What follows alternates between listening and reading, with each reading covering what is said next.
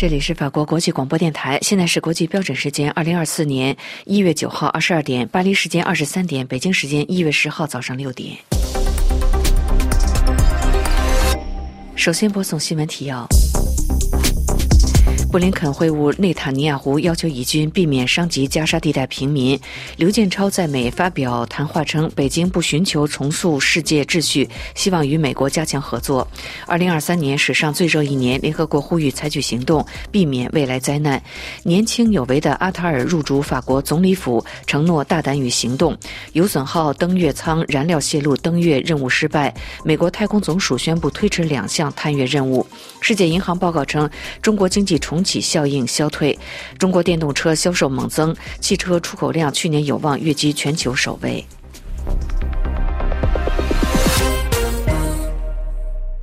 听众朋友，早上好，我是安娜。下面要为您播送这次新闻节目的详细内容。美国的国务卿布林尔布林肯周二在特拉维夫呼吁以色列在加沙地带针对哈马斯战争当中避免伤及平民。布林肯表示，以色列必须停止破坏巴勒斯坦人有效自治的能力。布林肯向媒体表示，以色列已经接受了联合国对加沙地带北部局势派遣评估团。据法新社报道，布林肯周二在特拉维夫分别与以色列总理内塔尼亚胡和国防部长加兰特会面。据美国国务院称，布林肯向内塔尼亚胡重申美方支持以色列防止遭到突袭的权利，但也强调应该避免进一步伤及平民和保护加沙的民用基础设施的重要性。布林肯在会晤以后的新闻发布发布会上表示，加沙平民尤其是儿童每天付出的代价太高了。他指出，巴勒斯坦需要获得更多的食物、更多的水和药品。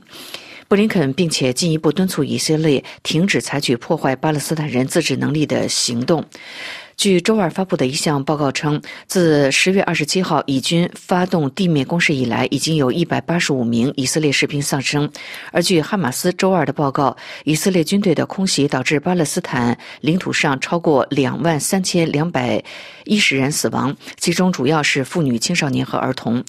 美国的国务院表示，双方还讨论了确保仍被关押的人质获释的持续工作，以及增加对加沙平民提供人道主义。与援助的重要性，而布林肯也重申需要透过建立巴勒斯坦国等，以确保以色列和区内实现持久可持续的和平。布林肯周二在特拉维夫与以色列总理内塔尼亚胡举行会谈以后表示，以色列必须成为巴勒斯坦领导人的合作伙伴，希望领导他的人民与邻国和平共处。布林肯还表示，以色列原则上已经接受了联合国对加沙地带北部局势派出评估团，以解决因战争而流离失所的。的巴勒斯坦人回返的问题，布林肯在加沙的新闻界表示：“我们今天商定了联合国执行评估任务的计划，该任务将确定需要采取哪些措施，才能够让流离失所的巴勒斯坦人安全返回北部的家园。”中共的中联部长刘建超周二在纽约出席中美关系专题座谈的时候表示，北京并不寻求重塑世界秩序，而是希望与美国加强合作。法新社称，这是中美两国试图和缓关系的一个迹象。据法新社报道，刘建超在纽约出席由美国智库外交关系协会所举办的纪念中美建交四十五周年的活动之上，引述中国国家主席习近平早前访美时的话说：“中国不与任何国家打冷战或者是热战。”刘建超在纽约。美国外交关系委员会的会议上用英语表示：“中国并不寻求改变当前的国际秩序，我们是现有世界秩序的建设者之一，我们已经从中受益。”刘建超还说：“当今世界进入动荡变革的时期，世界人民都寄望于中美两国带头解决全球性的问题。”法新社称，近年来全球两大经济体之间的关系显著恶化，原因之一就是中国进行所谓的“战狼外交”，以及北京高级官员针对美国的严厉的言论。在被问及中国“战狼外交”问题的时候，刘建超说：“我不太相信有任何形式的‘战狼外交’，也不存在重返‘战狼外交’的问题。”他表示，亚洲人民有自己的相处之道，就是和平高于一切，并且寻求和平解决所有争端的。亚洲人民，而去年十一月，习近平与拜登在加利福尼亚州会晤之后，中美紧张局势略有缓和，特别是两国的军事联络得以重建。刘建超在台湾问题上的回应也非常谨慎，他拒绝透露中国将如何应对周日即将举行的台湾总统选举的结果，但是表示这对北京来说是一道红线。他说，中方严肃看待美方不支持台独的言论，希望美方能够恪守承诺。台湾是美国和中国之间紧张的一个关键点，作为台。北最重要的盟友，美国坚持维持台湾岛现状，并称这是维持和平的一个基本的保证。联合国秘书长古特雷斯的发言人周二表示，二零二三年是历史上最热的一年。如果我们现在不采取行动，这将是灾难性未来的一个瞬间。而欧盟气象监测机构的报告说，全球气温升幅逼近关键的摄氏一点五度。据法新社报道，欧洲气候监测机构哥白尼气候变化服务局在九号表示，二零二三年是全球有记录以来最热的一年，并且可能是过去十万年。来，地球最热的一年。报告说，气候变迁加剧了全球的热浪、干旱和野火。二零二三年，全球表面平均温度较工业化前水平高出了一点四八度。哥白尼气候变化服务局的副主任博吉斯表示，二零二三年也是首次每日气温都比工业革命前时期高出摄氏一度以上的一年，而二零二三年的气温可能超过过去至少十万年任何时期的温度。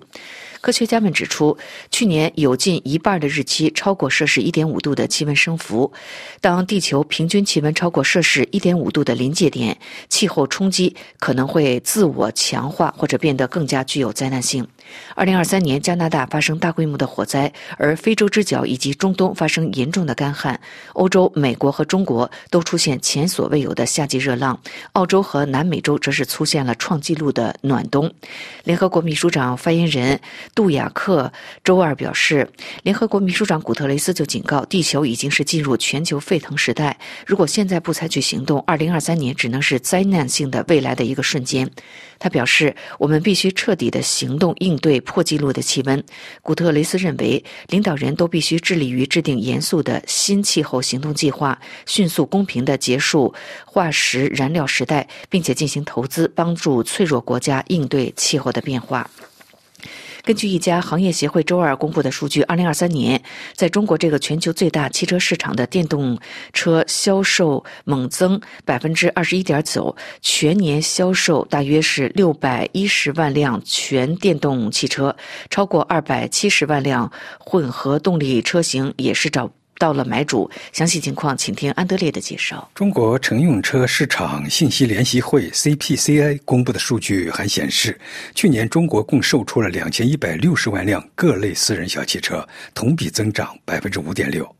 法新社报道说，近年来，中国涌现出数十个创新型本土品牌，与努力适应中国市场的外国制造商展开了激烈的竞争。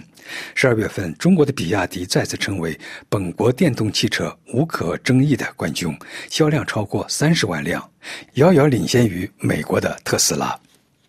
比亚迪在包括欧洲在内的约五十个国家销售汽车，是目前在海外大显身手的众多中国汽车制造商之一。二零二三年第四季度，该集团已超越特斯拉，成为全球最大的电动汽车销售商。不过，就全年而言，特斯拉仍是全球最大的汽车销售商。法新社根据 CPCI 数据计算得出的结果，去年中国新能源汽车的出口量激增至三百五十万辆。当然，这数字包括在中国生产但运往其他市场的特斯拉出产的汽车。凭借其在电动汽车领域的领先地位，中国有望在2023年超越日本，成为全球最大的汽车出口国。《华尔街日报》九日的报道说，这标志着全球汽车行业格局发生的重大变化。根据 CPCI，去年有五百二十六万辆中国制造的汽车在海外市场售出，这可能比日本制造汽车的出口量多出了近一百万辆。根据日本最新的官方数据，在二零二三年的前十一个月，日本向海外出口了不到四百万辆汽车。《华尔街报》指出，虽然中国在电动汽车领域已被公认为处于全球领先地位，但传统的汽油动力汽车仍然是增长的主要驱动力，特别是俄罗斯的需求激增。不过，法新社分析说，不应过高的评估中国夺得这一头衔的重要性。因为日本品牌在海外工厂生产的汽车数量是日本本国的两倍。近年来，中国电动汽车市场以惊人的速度发展壮大，这主要得益于政府提供的购车补贴。这一补贴已于二零二二年十二月底取消。为了维持发展节奏，汽车制造商去年发起了价格战。根据科技市场独立分析机构的数据，二零二二年全球百分之五十九的电动汽车在中国本土销售。年轻有为的阿塔尔入主法国总理府，他承诺大胆与行动。请听阿曼婷的进一步介绍。周二，三十四岁的加布里埃尔·阿塔尔成为法兰西第五共和史上最年轻的总理。被任命为总理之后，阿塔尔立即向总统马克龙做出大胆和运动的承诺。马克龙指望阿塔尔能够为他的第二个五年任期注入新的动力。法国总统府周二在一份新闻稿中证实，法国总统已经指示阿塔尔组建政府，新总理将在未来几天内对外介绍他的团队。马克龙本人表示，他指望阿塔尔拥有的能量能够落实其重整军备和国家复兴的计划。在不久前通过移民法的时候，马克龙阵营非常分歧，马克龙被指责转向右翼。在经历了这些之后，他要求阿塔尔忠于2017年的精神，这就是超越和大胆。新总理似乎在回应这一点。阿塔尔说：“从他的被任命，他看到了三个象征：大胆、运动和信任年轻人。”周二，阿塔尔在从教育部徒步抵达总理府，与前总理博尔内一起在台阶上宣布权力交接的时候，语气激动又严肃地说：“我的目标是控制我们的命运，并释放法国的潜力。”阿塔尔在国民教育部部长的职位上只待了五个多月，他保证学校的事业将继续是我们战斗的母亲。相当有人气的阿塔尔也是第一位公开自己是同性恋的政府总理。韩国考虑参与联合国人权理事会审查涉华讨论，详细情况请听安东尼的介绍。韩国政府九号表示，正在考虑参与联合国人权理事会国别人权审查涉华讨论。在华脱北者被遣送回朝鲜是韩国舆论关注的议题。韩国外交部发言人九号在记者会上被问到，是不是考虑在中国接受联合国人权理事会国别人权审查时，就这个问题提出关切时表示，韩国政府一贯坚持重视人权等普世价值的立场。国别人权审查又叫普遍定期审议，是指联合国一百九十三个成员国就本国人权状况和履行人权义务情况轮流接受其他成员国审议的制度。中国将在这个月二十三号接受联合国人权理事会第四轮国别人权审查。韩国外交部长官被提名人赵对烈前一天在国会人事听证会上被问到，政府有没有计划直接向中方就脱北者被遣送回朝鲜的问题表示关切的时候，回答说：“据我了解，政府正在考虑有关问题。”韩美日三国部长助理级官员当地时间一月五号在华盛顿第一次举行印太对话，并且发表了联合新闻公报。公报包括涉及台海、南中国海等敏感话题的表述，引发中方的强烈反应。公报说，韩美日在会上回顾三方曾就中方为了他非法的海洋主权主张，而在南中国海做出制造紧张的行为，公开表明立场。公报还说，三方一致认为台海和平稳定对国际社会的安全繁荣必不可少，并且重申维护这个地区和平稳定的重要性。中国外交部发言人毛宁前一天在记者会上表示，中方坚决反对有关国家以合作为名拼凑排他性的小圈子，粗暴干涉中国内政，攻击抹黑中国，煽动对抗对立。美国航天机器人技术公司周二表示，由于有损耗月球着陆器流失太多推动剂，已经没有机会在月球软着陆。这意味着美国五十多年来首次登陆任务的失败。美国的太空总署宣布推迟两项探月任务。各位正在收听的是法国国际广播电台新闻节目。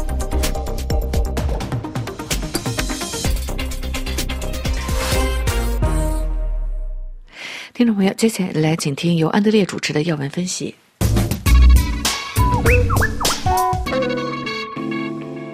各位好，中美贸易量一路下降，这是不争的事实。现在不断重复的一个问题是，美中经济是否正在走上脱钩之路？如果根据官方公布的双方贸易数字，可能会使人很容易得出这样的结论。曾经是美国多少年的第一大贸易合作伙伴的中国，现在正在被墨西哥取代。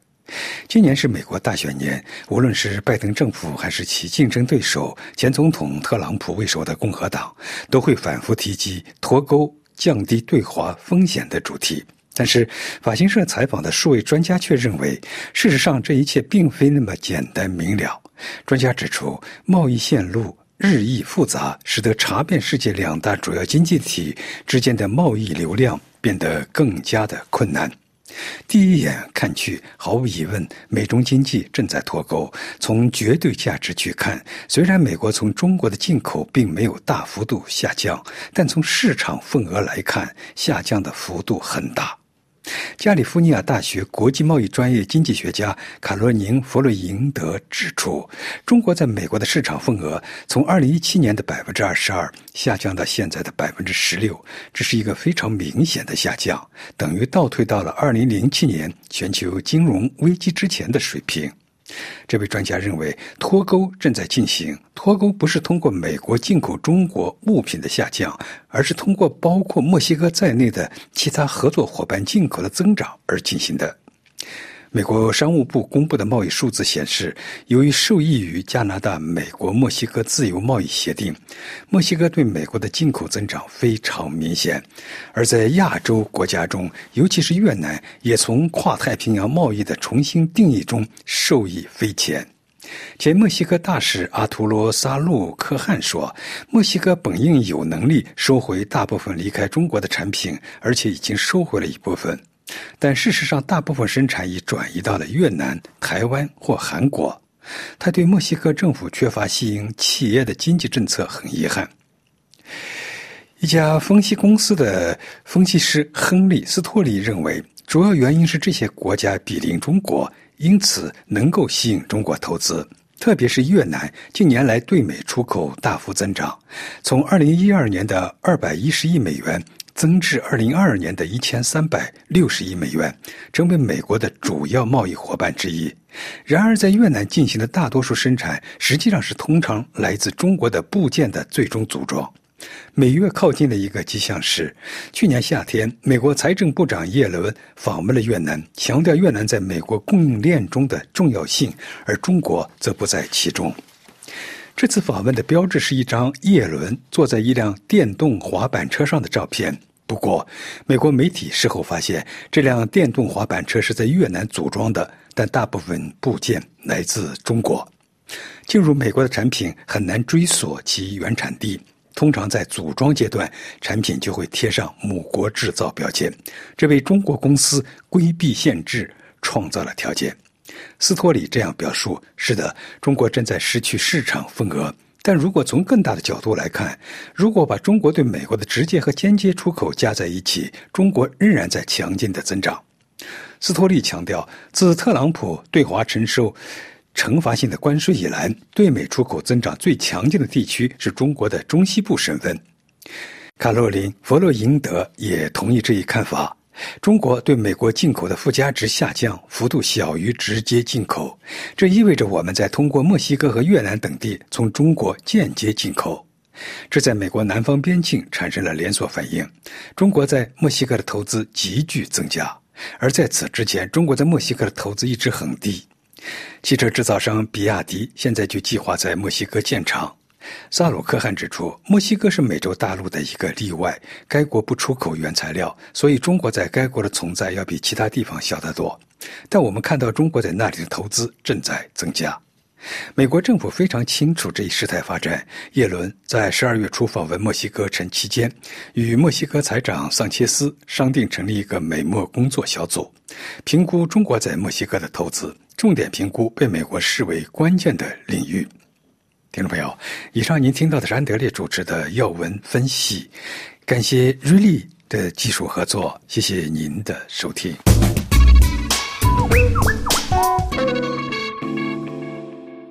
这里是法国国际广播电台。下面请听安曼婷主持的《法国世界报》摘要。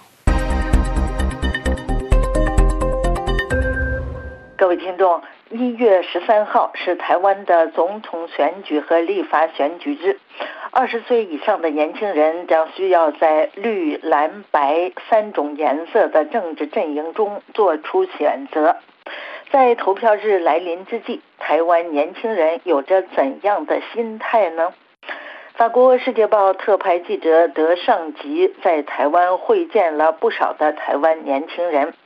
德尚吉指出，这些将在一月十三号的总统选举中首首投票的二十多岁的台湾年轻人，他们不是没有意识到中国对台湾岛及其民主模式所构成的威胁，但是他们仍然被中国这个强大邻国的文化及其繁荣承诺所吸引。德尚吉表示，对于部分台湾年轻人来说，中国仍然是个黄金国。自二十世纪九十年代以来，台湾最富有的人都是在中国诞生的。中国也提供了台湾永远无法提供的职业机会。对于年轻一代来说，中国这个大邻居既令人着迷，又越来越令人生畏。中国的意图很明确。大家都听到了，中共宣称迟早要将台湾这个叛逆的分裂省份统一到中国大陆，必要的时候可以使用武力。根据德尚吉，台湾年轻人为自己的国家是个民主国家感到自豪，台湾年轻人为台湾的社会进步感到骄傲。中共在香港的镇压，让一些台湾年轻人有触电的感觉，从而改变了自己的政治倾向。德尚吉写道：“长期以来，台湾青年因脆弱、天真，对政治不感兴趣，而被称为‘草莓一代’。现今已经被改名为‘野草莓’。”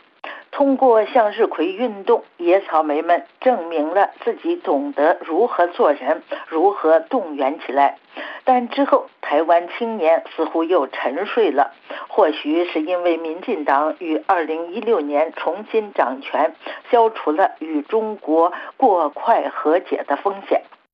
泽上吉还写道：“人们普遍认为传统媒体存在偏见且质量低下，这种心态促进了社交媒体，尤其是中国社交媒体的成功。最受年轻人欢迎和有影响力的是小红书，另外还有 TikTok 和油管短片。”通过小红书，许多台湾年轻人发现了超现代的中国大城市、明星和网红，以及他们共享语言的文化。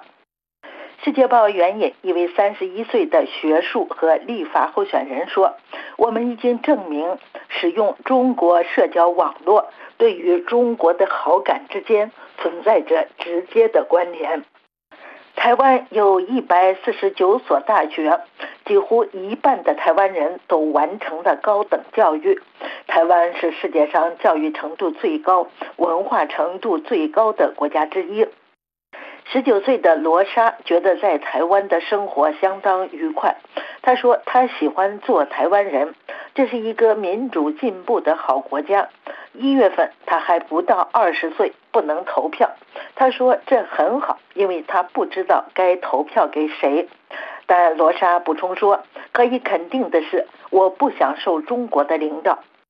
与中国的关系这个话题引发了大家集体的叹息。一名年轻人说：“我们身上都有中国元素，这是不可否认的。毫无疑问，中国统一也是我们的长期命运。但是今天，大约百分之九十的人只想维持现状，有百分之五的人处于两个极端，百分之五的人希望台湾和中国大陆完全独立，百分之五的人希望立即统一。他认为，迟早战争将不可避免。德尚吉表示，在台湾人的心中，尤其是在最年轻的人看来，在遭受中国攻击时投降是一个相当被认可的选择。三名十六岁的青少年坦言，他们什么事也不想做，他们的兵役期刚刚从四个月延长到一年。最政治化的其中一人说：“如果中国攻击我们，要么我们会得到美国的保护，这将引发第三次世界大战；要么我们会立即投降以限制损失。当然，最好是永远不要发生这种事。”喝着百事可乐的三个男孩还说：“中国理论上我们讨厌他，但客观的说，我无法说出原因。”各位听众。以上是法国《世界报》摘要节目。本次节目由阿曼婷编播，感谢收听。这里是法国国际广播电台，接下来是柏林飞鸿。台湾选举即将到来之际，德语媒体对台湾、台海局势和中国表示了密切关注。德国巴州电台报道说。伴随台湾选举的是台海持续紧张局势。中国认为台湾是中国的一部分，尽管台湾从未属于这个国家。如果台湾民进党候选人赖清德选举获胜，紧张局势可能会进一步恶化，因为中国将他视为更加独立于大陆的代表。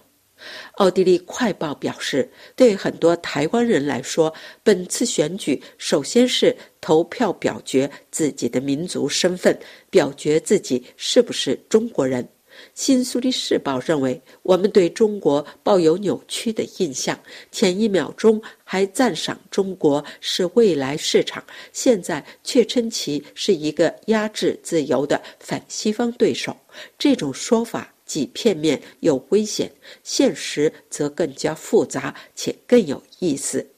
作者发现，中国人不再喜欢谈论政治，但习近平及其政策似乎仍然受到广大民众的欢迎。他认为原因有三：首先，大城市的环境质量得到了显著改善，受到老百姓的赞赏；二是基础设施和生活变得更美好了。三，在习近平的严厉威胁下，腐败现象似乎急剧减少。疫情对经济的打击、房地产业危机，还有地方政府缺钱等等，使经济增长放缓，在意料之中。但与此同时，创新行业的重要性正在增加，现代化进程正在推进。地区甚至是国企之间的巨大竞争压力，突出的企业家精神和中国人富有创造力的个人主义，使中国比宣传中所描绘的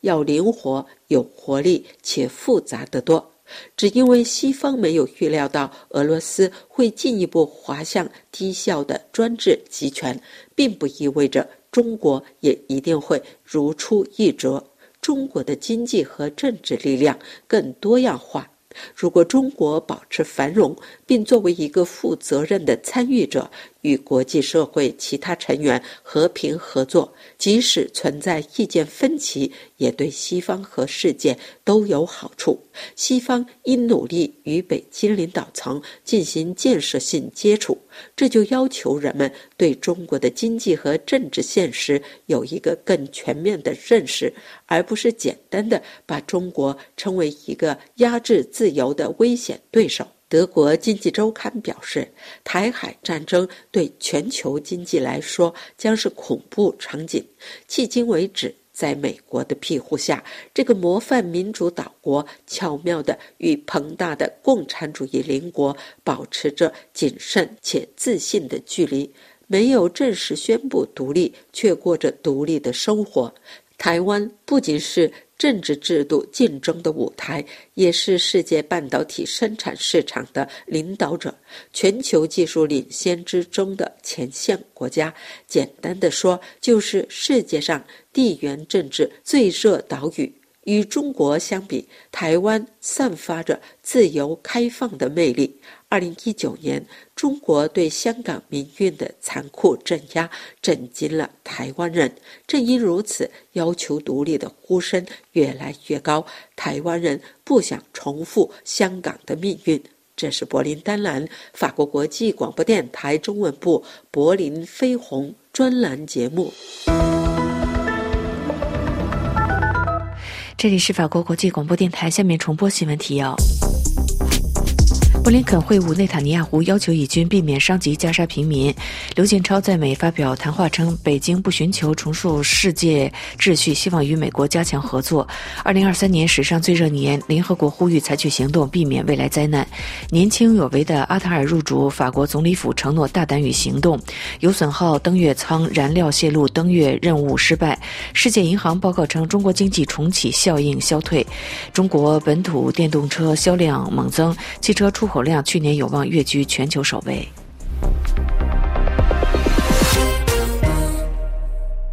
听众朋友，接下来请您继续收听专题节目。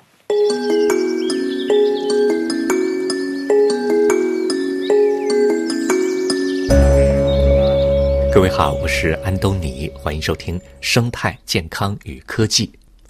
联合国国际原子能机构正在利用核技术调查南极洲微塑料的存在情况，以进一步探索解决全球塑料污染问题的办法。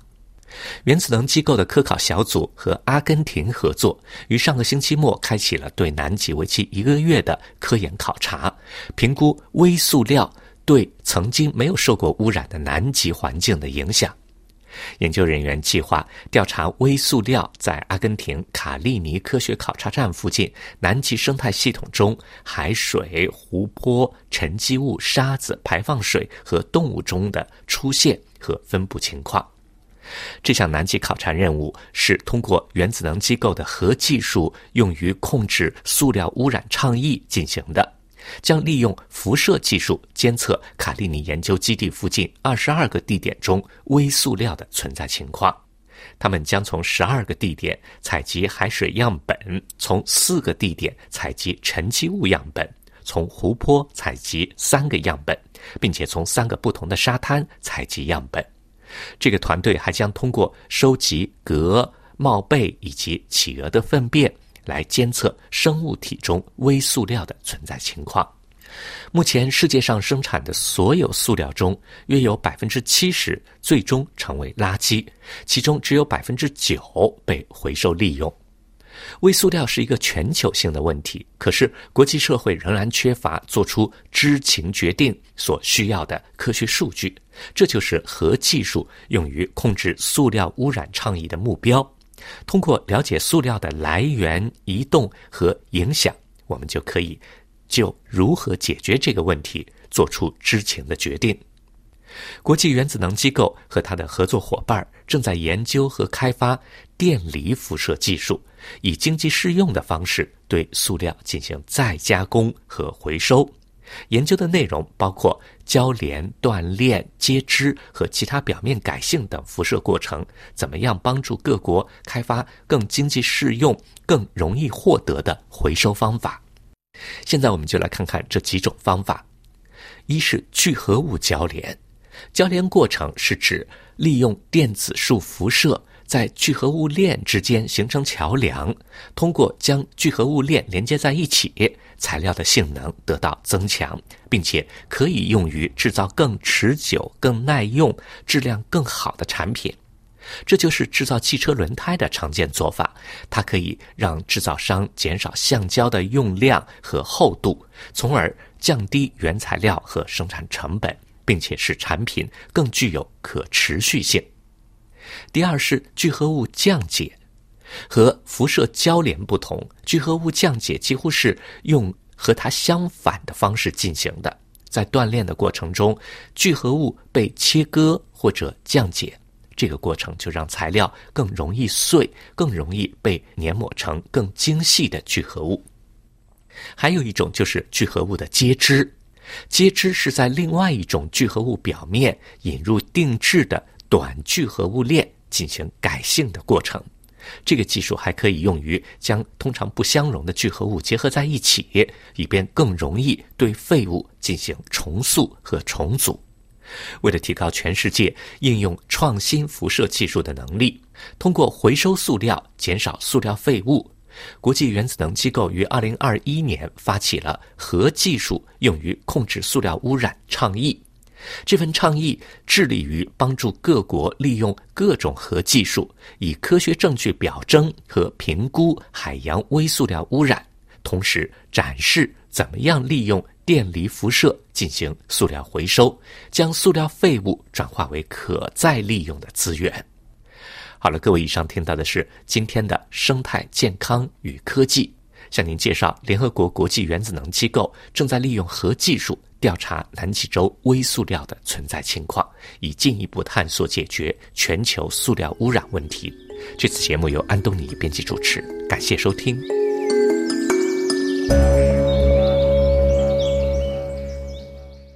这里是法国国际广播电台，听众朋友，明天专题节目时间要为您安排播出生态科技健康，欢迎收听。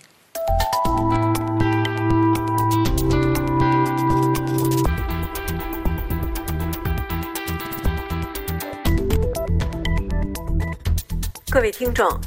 全球在局势更加动荡的背景下，迎来了新的一年。俄乌战争硝烟依旧，以哈冲突战火再起，各国经济增长步伐缓慢，复苏前景充满变数。世界格局则在诸多挑战下悄然地发生着变化。刚刚过去的一年，将在人类历史上留下怎样的印记？有哪些值得记忆的大事件？我们请纽约市立大学研究生中心政治学教授夏明先生来谈谈他的看法。夏教授您好，主持人好，听众朋友好，请谈谈您如何看待刚刚过去的二零二三年？从整体局势看，您认为这一年最值得记忆的是什么？是一晃就从 二零二三进入二零二四。呃，首先向那个听众朋友新年问好。嗯，大家呢在评价过去一年的时候。都希望呢，就找一个典型的词了或典型的字了来描述过去。呃，那么我觉得呢，二零二三年呢，从我的观察世界来看呢，我觉得应该用一个字，就是迷。这个迷呢，有低迷、迷失、迷团。我觉得很多人呢也感觉到会很迷茫，因为我们面对的是一个迷途。今天呢，我们希望呢能够解答这些谜了，所以这是一个最关键的字眼呢，能够切入到二零二三。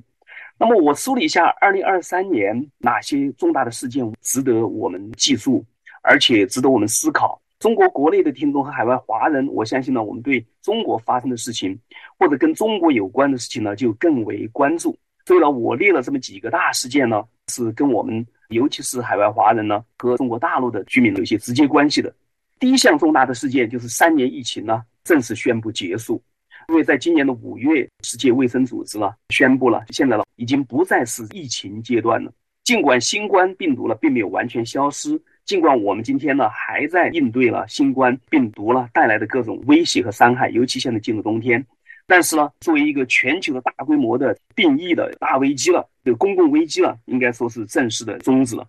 我认为，在经过了三年的折磨了。七亿多的人被确诊病例，当然还有很多被确诊或者是落后国家等等，我相信数字会高的很多。同样的话呢，有近七百万人的死亡了，这是值得我们纪念。同时呢，也是对我们来说呢，在经历过去的三年的这种危机以后呢，这是一丝的一个希望，这是非常重要的。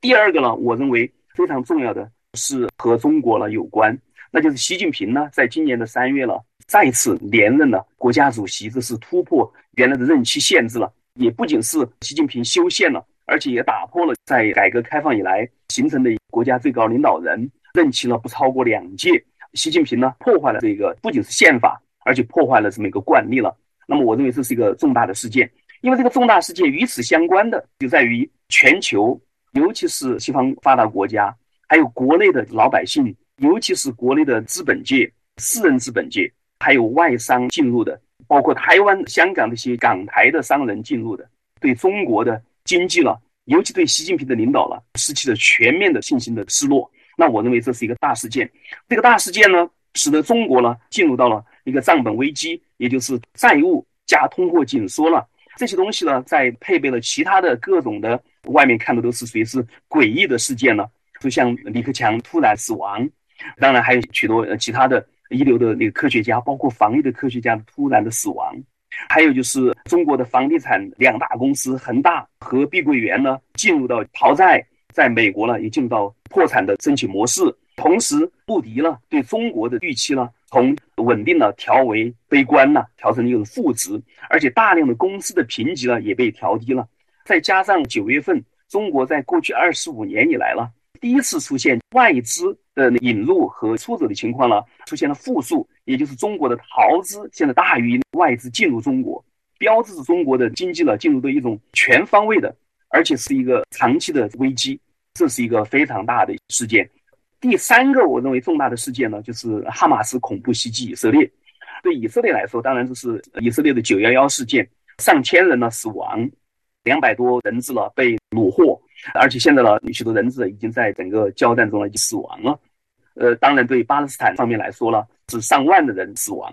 这是一个非常重大的事件。这个重大的事件主要在于它牵涉的国际和国内的各种因素。首先呢，这个事件呢，它的国际背景非常复杂。因为哈马斯它是长期受到伊朗支持的一个恐怖组织，而伊朗在中东不断的在搅局，而且是跟俄国、跟中国呢是结为上海合作国家组织里边呢是欧亚主义了，在现在崛起里边呢，俄国、中国跟伊朗呢取得一个非常大的一个作用，他们在挑战西方国家和海洋带国家了形成的这么一个全球化格局和民主国家的一个联盟，所以哈马斯恐怖袭击以色列事件呢。其实挑动了所有的大国之间的互动，尤其是两大阵营呢，现在逐渐的清晰。那也就是欧亚中心的专制主义国家，这个轴心呢，当然是以中国、俄国和伊朗啊为主轴的，再配以其他的一些专制国家，对以美国和北约和日本和四国联盟、印太战略为集团的两大的一个对阵，这是一个非常大的一个事件。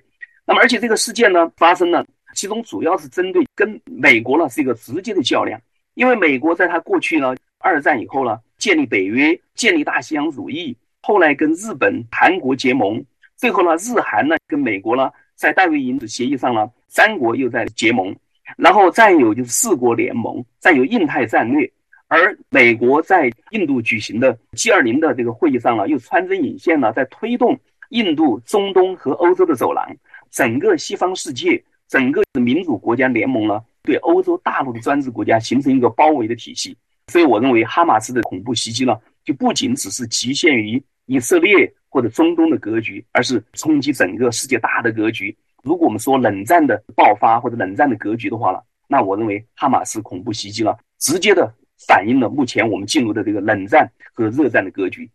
第四个重大的事件呢，当然跟刚才也提到一点，就是美日韩呢。他们的戴维营的这个协议了，我们知道美国跟日本一直有单边的盟国协议，美国跟韩国也有单边的盟国的协议。但是我们知道，日本跟韩国由于长期的殖民主义的原因，尤其二战的原因，日韩两国呢总是呢合不拢，所以对美国来说呢，这是一个非常头痛的事情。但是呢，八月份，呃，美国总统拜登呢不断的斡旋，使得日本跟韩国呢愿意走到一道。把美国原来的单边的结盟呢，变成一个三国的这么一个三角战略的一个伙伴的关系。这个呢，当然主要是针对北韩，针对中国在东海、台湾海峡和南海的各种的举动，针对中国了，对日本、对韩国了，对美国了，都形成了一种挑战和威胁而来的。所以我认为呢，这是一个大的一个举动呢，对东北亚、对东亚、对整个中国的国运呢，影响都是非常大。第五大重要事件呢，当然是。印度主持的 G20 的高峰会议，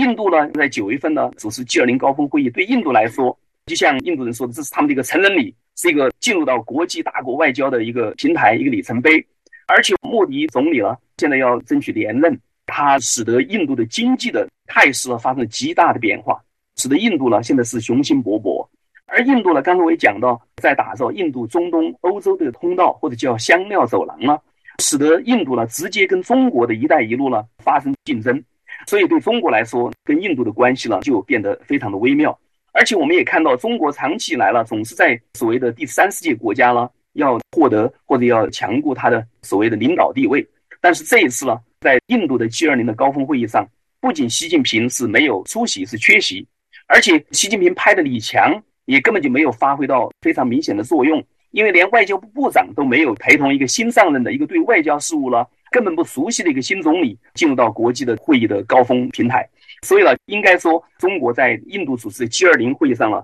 是一种完全的一种缺席状态，是无作为状态。所以印度呢，在争取它的在全球南方的领导地位上呢，取得了重大的一个突破。印度的外交这个成绩呢，对中国了，对中国的在全球的地位呢，也都是有非常重大的影响。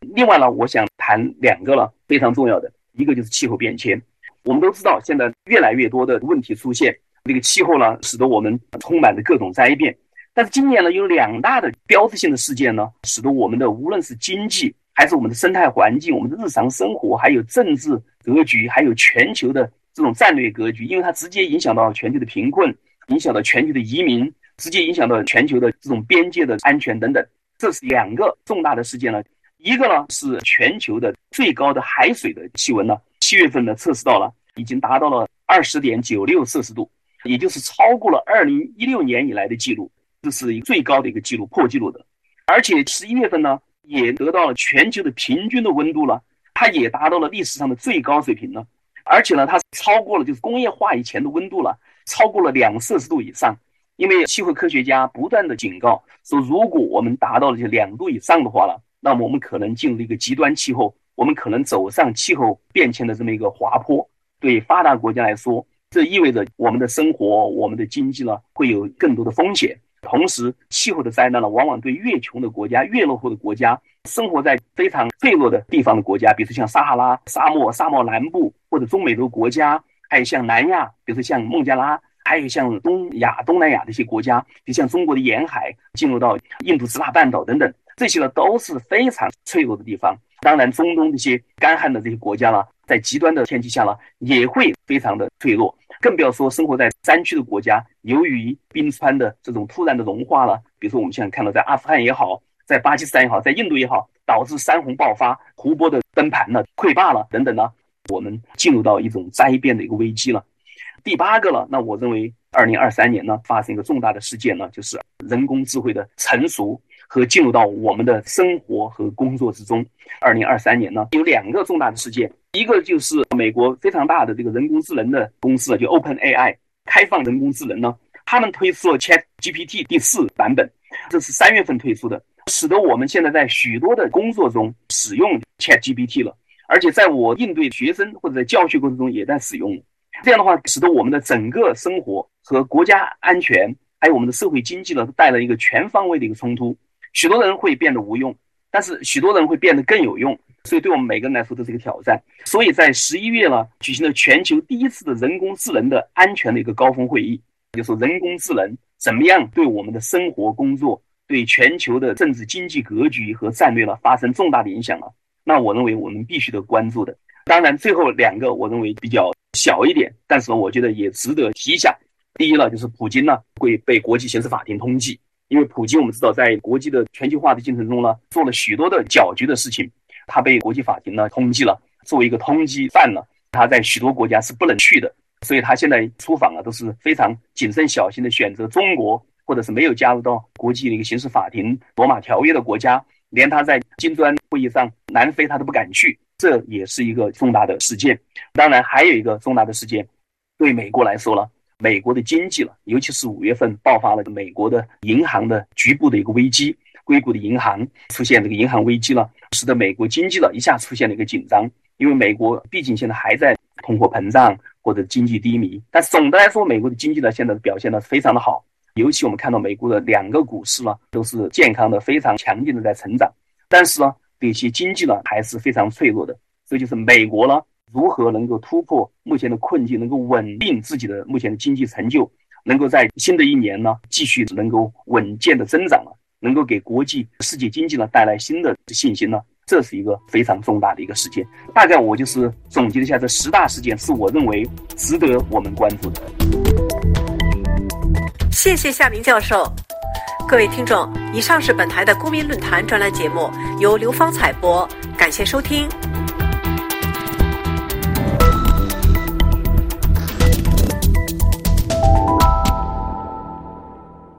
这里是法国国际广播电台，听众朋友，在明天专题节目时间，要为您安排播出文化艺术和法国文化遗产，欢迎收听。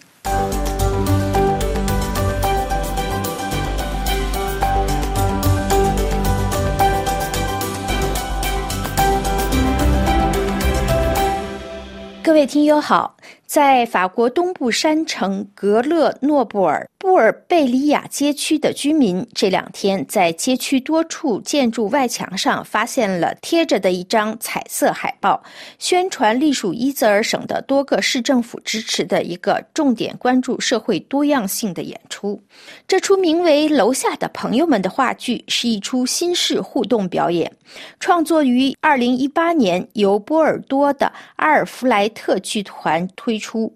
戏名印在海报上，可添加在下面的黑色小横幅则与众不同。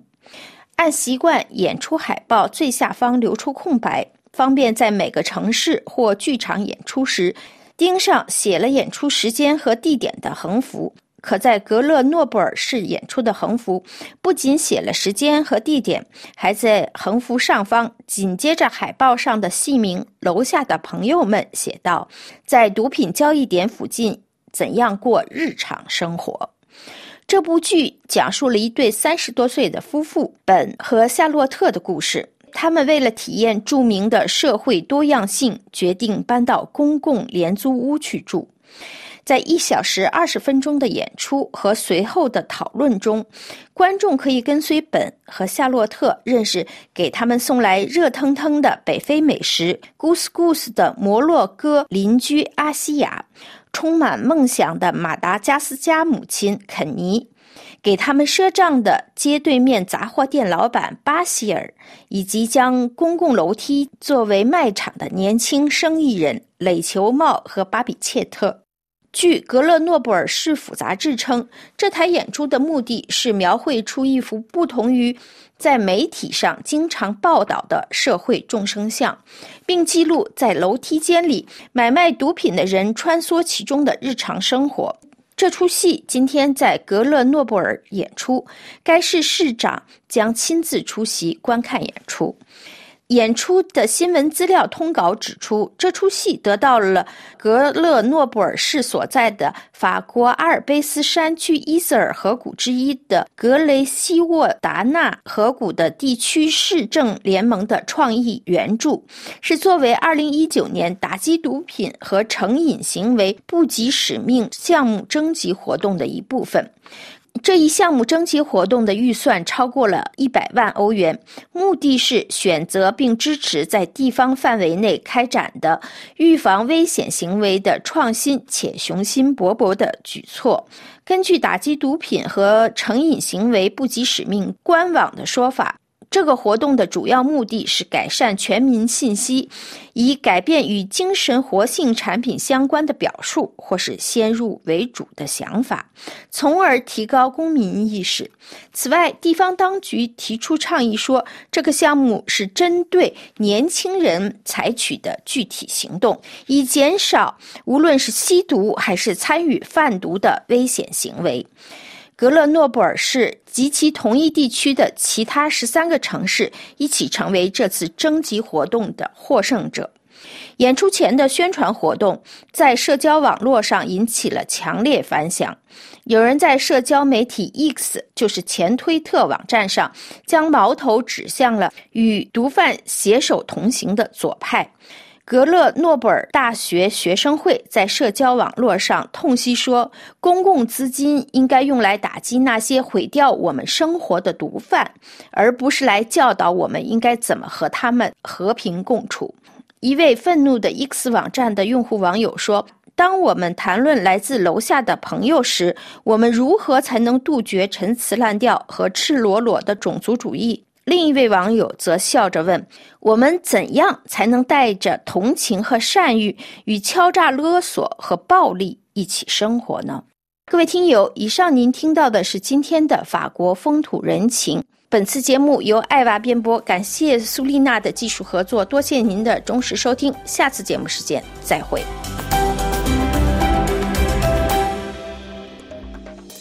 法国国际广播电台听众朋友可以通过电子邮箱与法广中文部联系，我们的电邮地址是 s e r v i c e 点 c。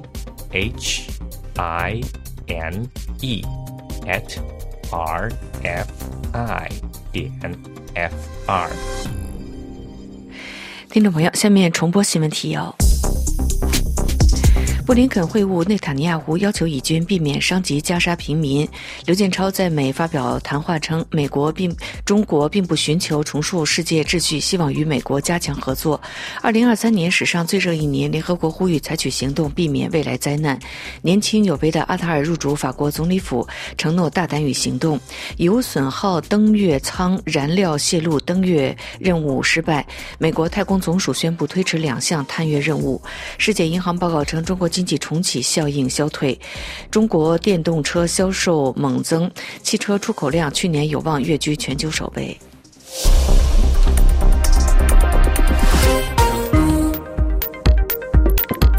听众朋友，法国国际广播电台的这次中文节目是由安娜为您主持，也感谢瑞丽的技术合作，也谢谢您的收听。最后，我们要一块来欣赏一首法国歌曲，这是由班山曼 Violet 所演唱的《Mahut》，也在歌曲当中祝您平安愉快。我们再见。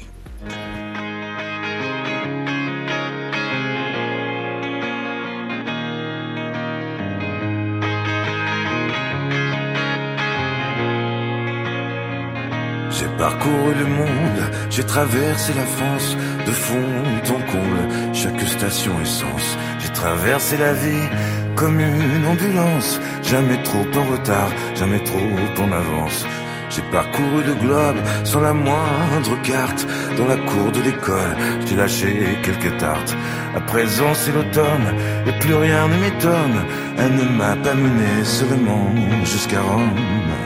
Ma route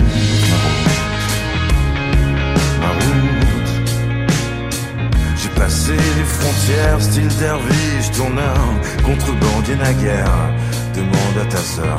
J'ai passé le checkpoint, tel un épouvantail. En frappant à ta porte, je montais sur les détails. J'ai traversé l'Europe jusqu'à plus jamais soif. Enfant de mon époque, sans passion et sans taf. À présent c'est l'hiver, et plus rien ne m'étonne. Ni pleurer des rivières, ni les débris de carbone.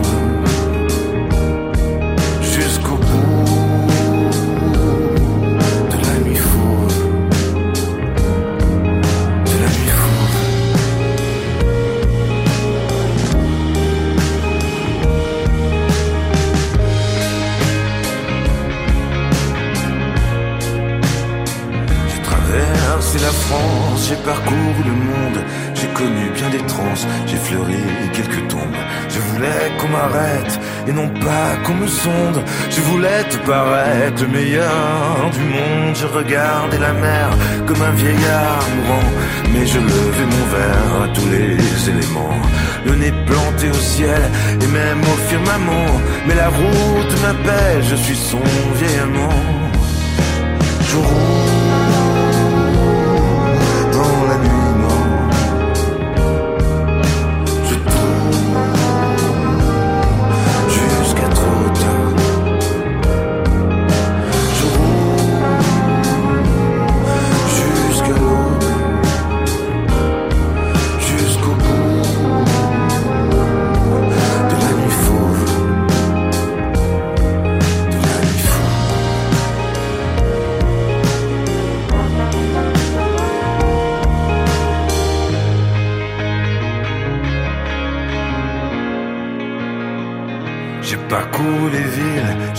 Traversé le globe, jamais le moins civil, pas toujours le plus sobre. Je rêvais de presqu'île dans la cour de l'immeuble, lassé d'être immobile et de faire partie des meubles. J'ai traversé le siècle tel l'enfant d'un autre, jamais le plus sélect, pas avare de mes fautes. Hier c'est le printemps, demain c'est le tombeau. Bienheureux ceux qui croient que leur survivent les mots. J'ai survolé l'azur, j'ai survolé contrebandier c'est sûr, vas-y demande à ta mère, en regardant l'océan comme un vieillard mourant, mais je levais mon verre à tous les éléments. La route, la route, la route, la route.